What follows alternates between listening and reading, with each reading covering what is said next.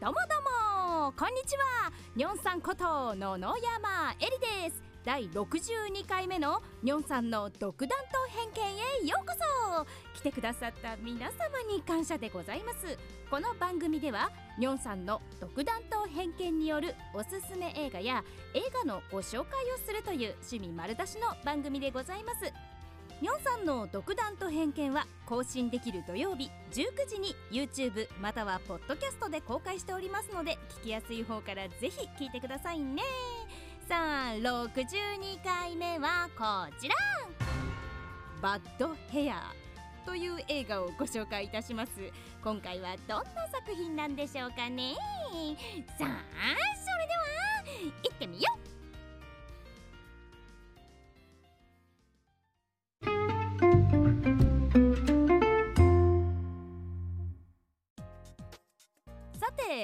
回はですねちょっとした掘り出し物をご紹介しようかなと思います。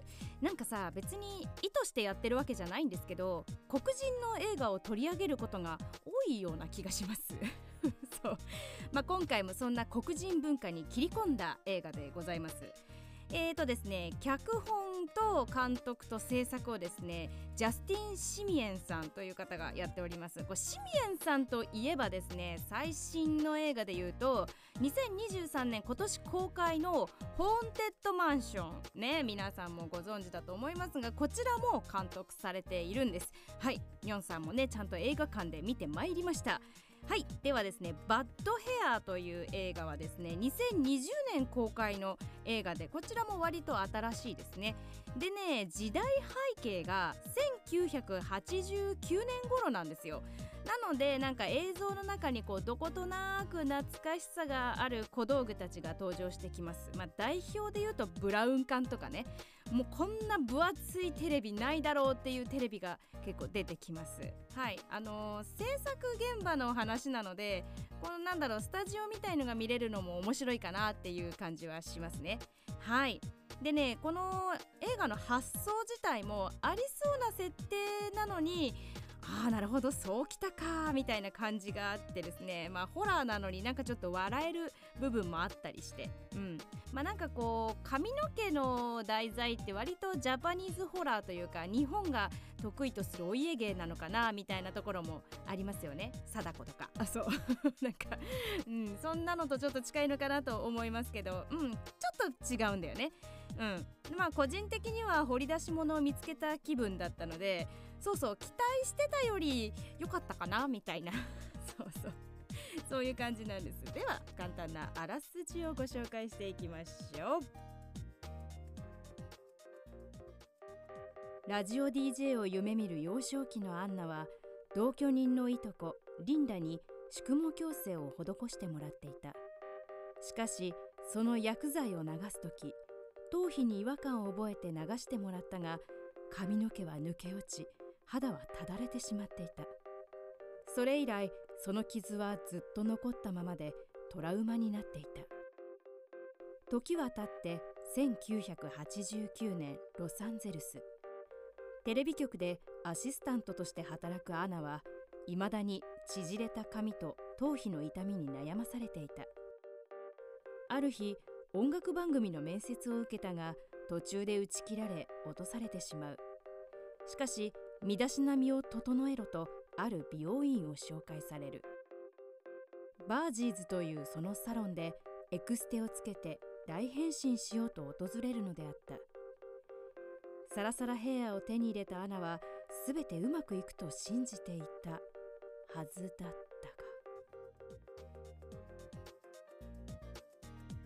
というような感じですね。もうそうやっぱ題材が髪の毛ってだけでも怖いですよね。そう髪の毛の演出っていうのは昔からねあの髪の毛っていうのは女の命みたいに言われてきたからもう本当に怖いんですよ。だってさあのわら人形とかだって髪の毛入れて呪うんでしょ？だからやっぱりね髪の毛ってだけでとにかく怖いと思います。という理由でこの映画を見始めたんですよ。うん。きっと怖いだろうと思って。そう。でねおすすめシーンをねいきなりご紹介するとアナがエクステをつけてもらっているシーンこちらめっちゃおすすめですね。なんか思ってたエクステのつけ方と違うんですよ。まあ、私自身髪の毛にエクステしたことがないのでそういうやり方があるっていうのも知らなかったんですね、まあ、日本でよく見るエクステっていうのはまあ自分の毛にね何本かまとめて編み込んで留めるとか、まあ、あとは溶かして留めるとかそういうイメージだったんですけどこの作品でも、まあ、一応編み込むって意味では同じなのかなっていう気はするけどなんか思ってたんと違う編み込みをしてたっていうそう。とにかくね痛そう。まあ、アナがそう髪の毛を、まあ、宿毛をかけた時にちょっとただれちゃったりして肌が弱いみたいな部分もあると思うんですけど、まあ、とにかく痛そうで血が出てるんですよ。このシーンがなんか一番だったかもしれない。一番痛いというか。そうで冒頭で黒人っていうお話をしたんですけれどもそうこの主人公は黒人の女性なんですね。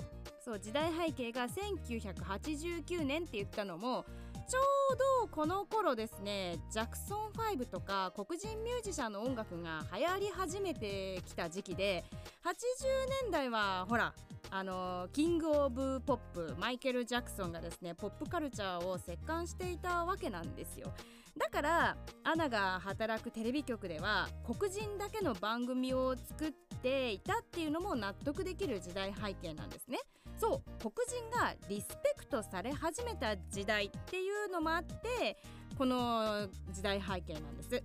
で幼少期の宿毛矯正についてもですね黒人の彼女にとってはサラサラのストレートヘアっていうのは白人化の象徴で憧れであったっていうのもあると思うんですね。だからエクステをつけてサラサラヘアになったアナはとってもキラキラして素敵な女性になったわけなんですよ。うん。あのー、やっぱ黒人特有の縮れた髪の毛にコンプレックスをずっと持っていた彼女だからこそ痛いのをね我慢してでもサラサラヘアを手に入れたかったっていうわけなんです。まあ、何を隠そう隠してないけど隠してないけど私もすごい癖っ気なんですよもともとは。なのでそのサラサラヘアにやっぱ憧れがあるので宿毛矯正をかけているんです。まあやっぱきっとさないものねだりなんですよ。うん、宿毛矯正かけなきゃかけないでなんかいい感じにこうウェーブしてくれればいいんですけど思う通りにウェーブしないから扱いにくくて宿毛矯正をかけるっていうね、うん、でもあるものをうまく受け入れて付き合えばいいのにとはどっかで思っています。でもそううまくいかないのが現実ですよね。はい。ということで後半はもう少し本編に切り込んでお話をしていこうと思いますので後半もよろしく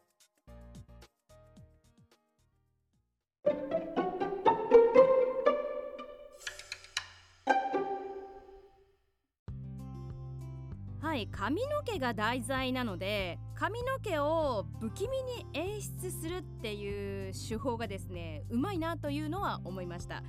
髪の毛を溶かしている時の音とか髪の毛をこう触っている時の音これがね結構独特な音を出すんですよ。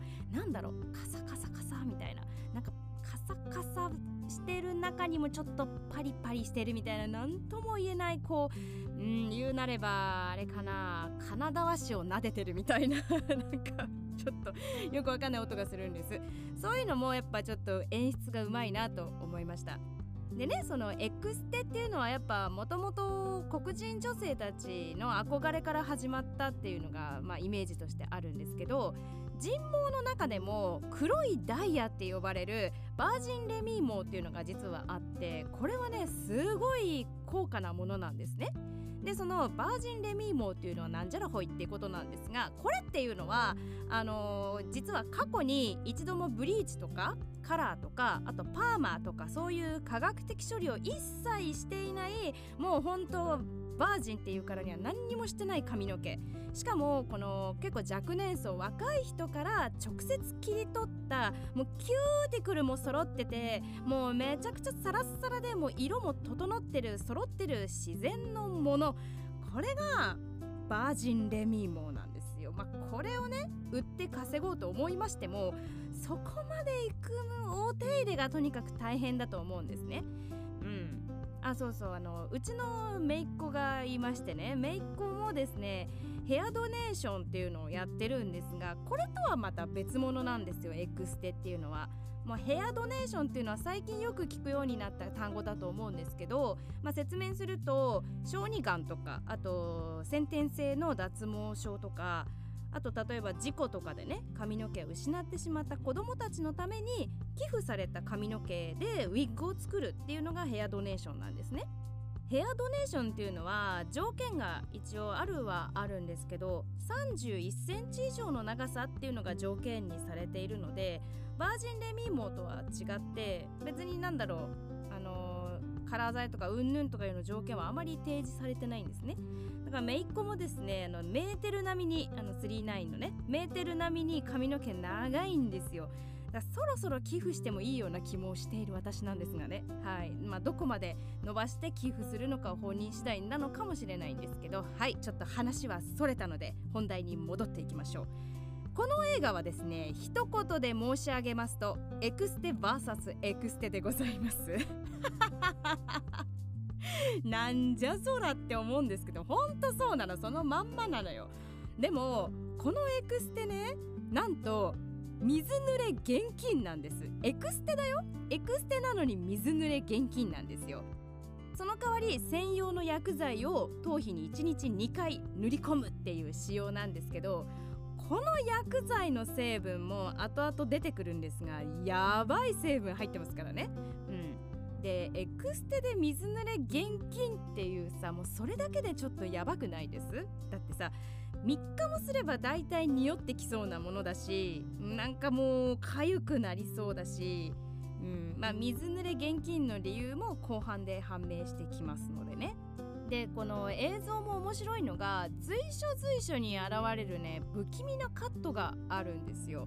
ま、最初は本当に意味不明だったんですね 正直。どんな意味が込められてるのかしらと。一生懸命伏線をね探していたんですが何のことはなかったんですよ。こう奴隷の民話に出てくるシーンをそこに食い込ませているようなそんな感じだったんですね。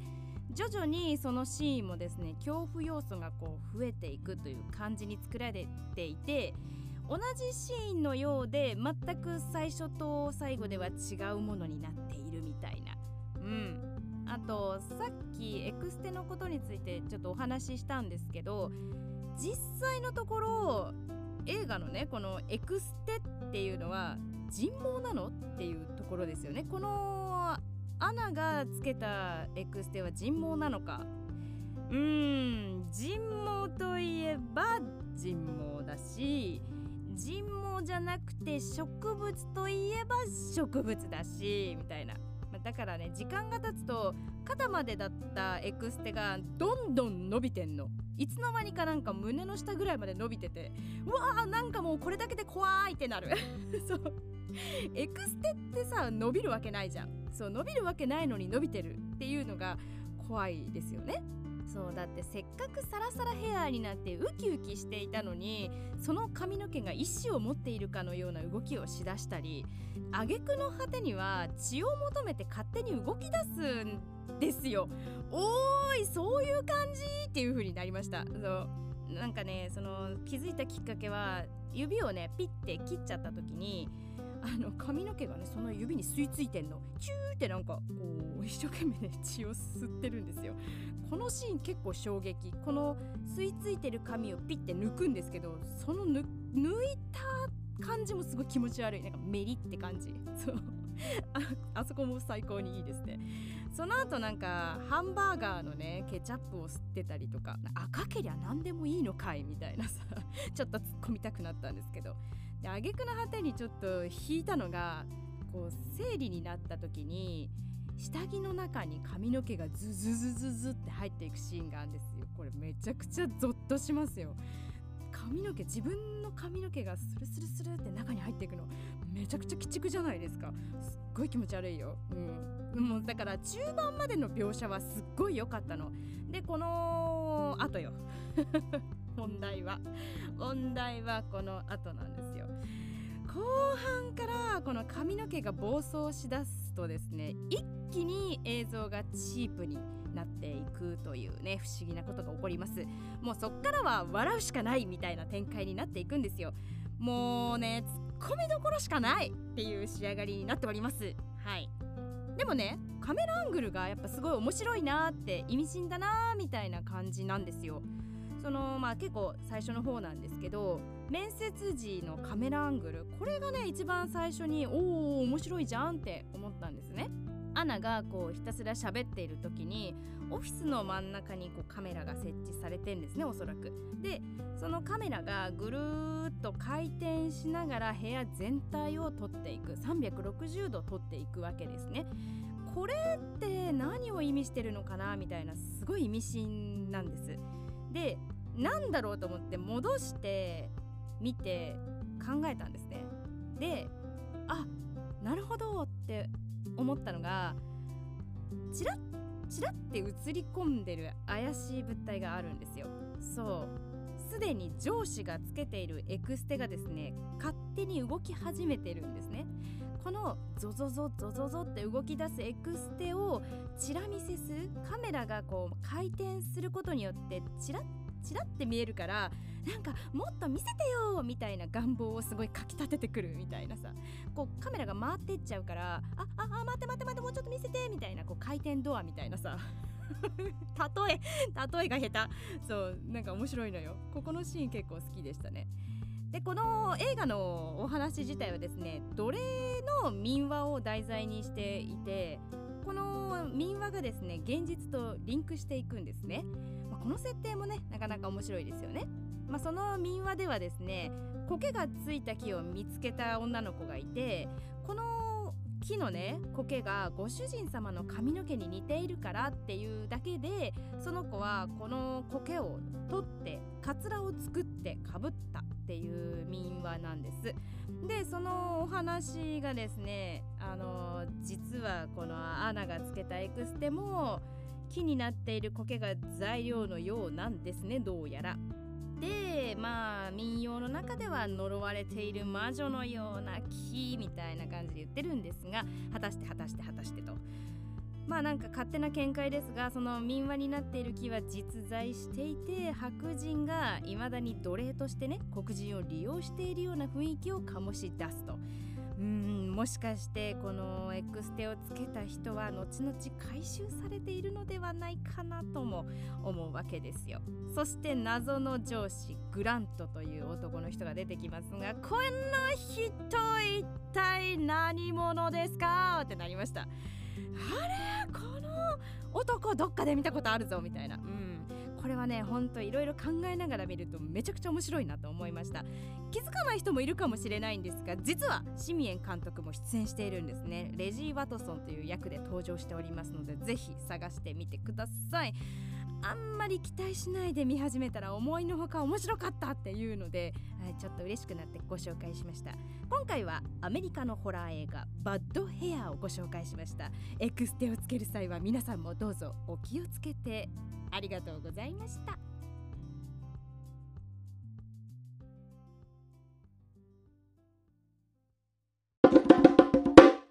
Oh, thank you. 今回もお付き合いありがとうございました。